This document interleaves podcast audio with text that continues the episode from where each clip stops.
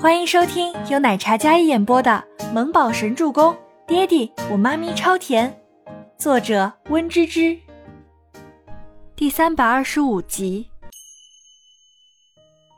五岁的年纪，但却是个小天才。他虽然不懂大人之间的感情，可是爹地结婚了，这个阿姨在爹地床前说那样什么你不你我不我的话，还动手脱自己的衣服，好恶心哦。倪木舟将脸上的面具推到头顶上，露出那张跟周伯言如出一辙的脸来。孟年心慌忙将解掉的一颗扣子扣上，强装镇定：“你你怎么上来了？”“哦，boss 用完晚饭，本来叫我来处理公务的。”Kevin 认真道：“其实不是，是刚才小少爷给他电话，让他回公司。他本身送完晚餐之后，并没有走远。”而是在公司处理了一些工作之后，刚离开没一会儿，就接到了小少爷的电话，让他回来，并且听指示上楼。他知道郑威廉也来了，因为在车库看到了他的车。Kevin 办事比较严谨，等郑威廉的车离开之后，他才从车上下来，上到顶层，时间刚好。可是打开车门之后，看到孟年心吓得花容失色，还是第一次见。Kevin 看了一眼茶几上的酒瓶，还有蛋糕，没拆穿。孟年心扣好衣扣，整个人都是怒气冲冲的。倪木舟，你刚才说的话，阿姨可没说过。不过你爹地喝醉了，我照顾他一下而已。孟年心缓过神来，想到刚才那个是恶作剧，心里有恨又恼，可此时不能表现出来。Kevin 只不过是伯言的助理，他不屑放在眼里。但倪木舟是伯言的孩子，童言无忌，有时候最能一针见血。孟年星是不会承认的，毕竟还是一个五岁的孩子，他的话不足为证。哦，是吗？忽然，倪木舟拿出口袋里的手机，点开刚才的录音。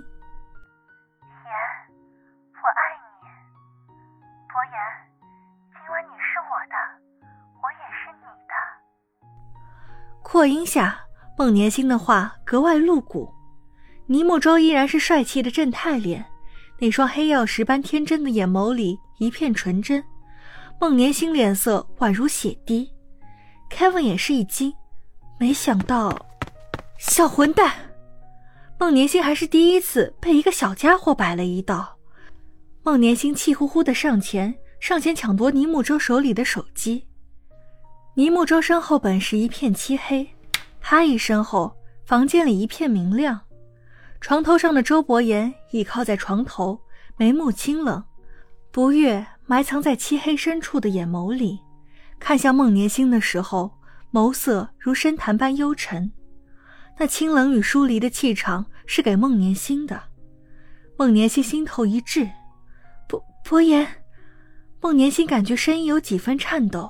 如此直白露骨的话被当众公布，孟年星的内心非常羞愤。凯文，孟总监喝醉了，送他回去。周伯言冷冽的声线清冽无温，听得人心里更加一阵压迫感和紧张。孟年星触上周伯言的摄人的视线，心里有些发怵。孟年星感觉自己所有的形象被倪木舟这个小混蛋给毁了，他不甘心。可是此时离开才是最好的保留脸面的选择。是啊，他喝醉了。是。Kevin 点头应下。孟总监，你喝了酒，我送你。Kevin 对着僵在原地的孟年心说道。久久的，孟年心回过神来，收回眼神，然后决然的转身离开。这样的打击对孟年心那颗高傲的心来说是致命的。他高高在上。完美的令所有人敬仰，但是刚才那瞬间，她就像一个不要脸的女人。可能都觉得他喝了酒，就算给了他台阶下，但孟年星自己知道，这一切都是他设计来的，就差一点就成功了。可惜他千算万算，就差一点，就差一点点。孟年星恨透了，他不甘心。等到 Kevin 将孟年星送走，恢复了彻底的安静。倪木舟耸耸肩，将手机收起来。周伯言半合着深邃的眸子，看着站在门边穿着卡通睡衣的小奶包，忽然低笑出声：“爹爹，你笑什么呀？要不是我，你清白都不保啦！妈咪不要你，我可就管不着啦。”尼木舟转过身，恐龙睡衣的小尾巴一晃一晃的，看上去像个软糯的包子。周伯言心长的身影靠在床头，一只手臂搭在额前，因为喝了很多酒，所以脸上有些醉酒的红。嗯，谢谢儿子。周伯言道：“其实，爹爹，你没有醉是不是？”尼木周将那鬼面面具放在床头柜上，然后又重新爬上床去。嗯。周伯言淡淡应道。他余光瞥见了，但是没有拆穿，并没有喝，只是装作喝了一口而已。你那些吓人的面具从哪来的？周伯言虽然没有醉，但也有些微醺。妈咪给我买的，让我锻炼胆子的。说这叫以毒攻毒。以前自己一个人在家，妈咪担心我胆小，所以就想让我胆子大一些。这是亲妈。周伯言听了这个理由，觉得又好笑又心疼。嗯，都说坑孩子的都是亲爹亲妈，我觉得没毛病。倪木舟掀开被子，小小的身子躺在周伯言的身侧。床很大，就连身侧的周伯言个子也心肠挺阔。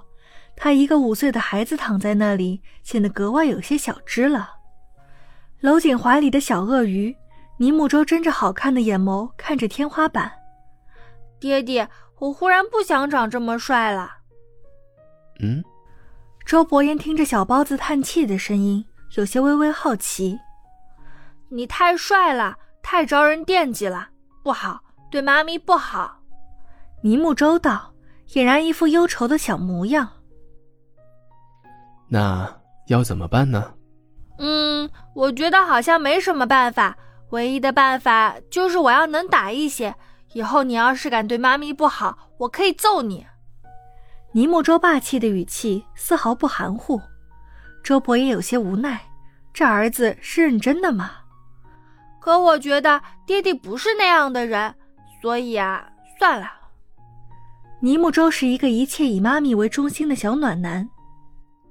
把你刚才的录音删掉，妈咪要是听到了会生气吃醋的。封口费多少？一千万。行。周伯言应下，一千万一个字。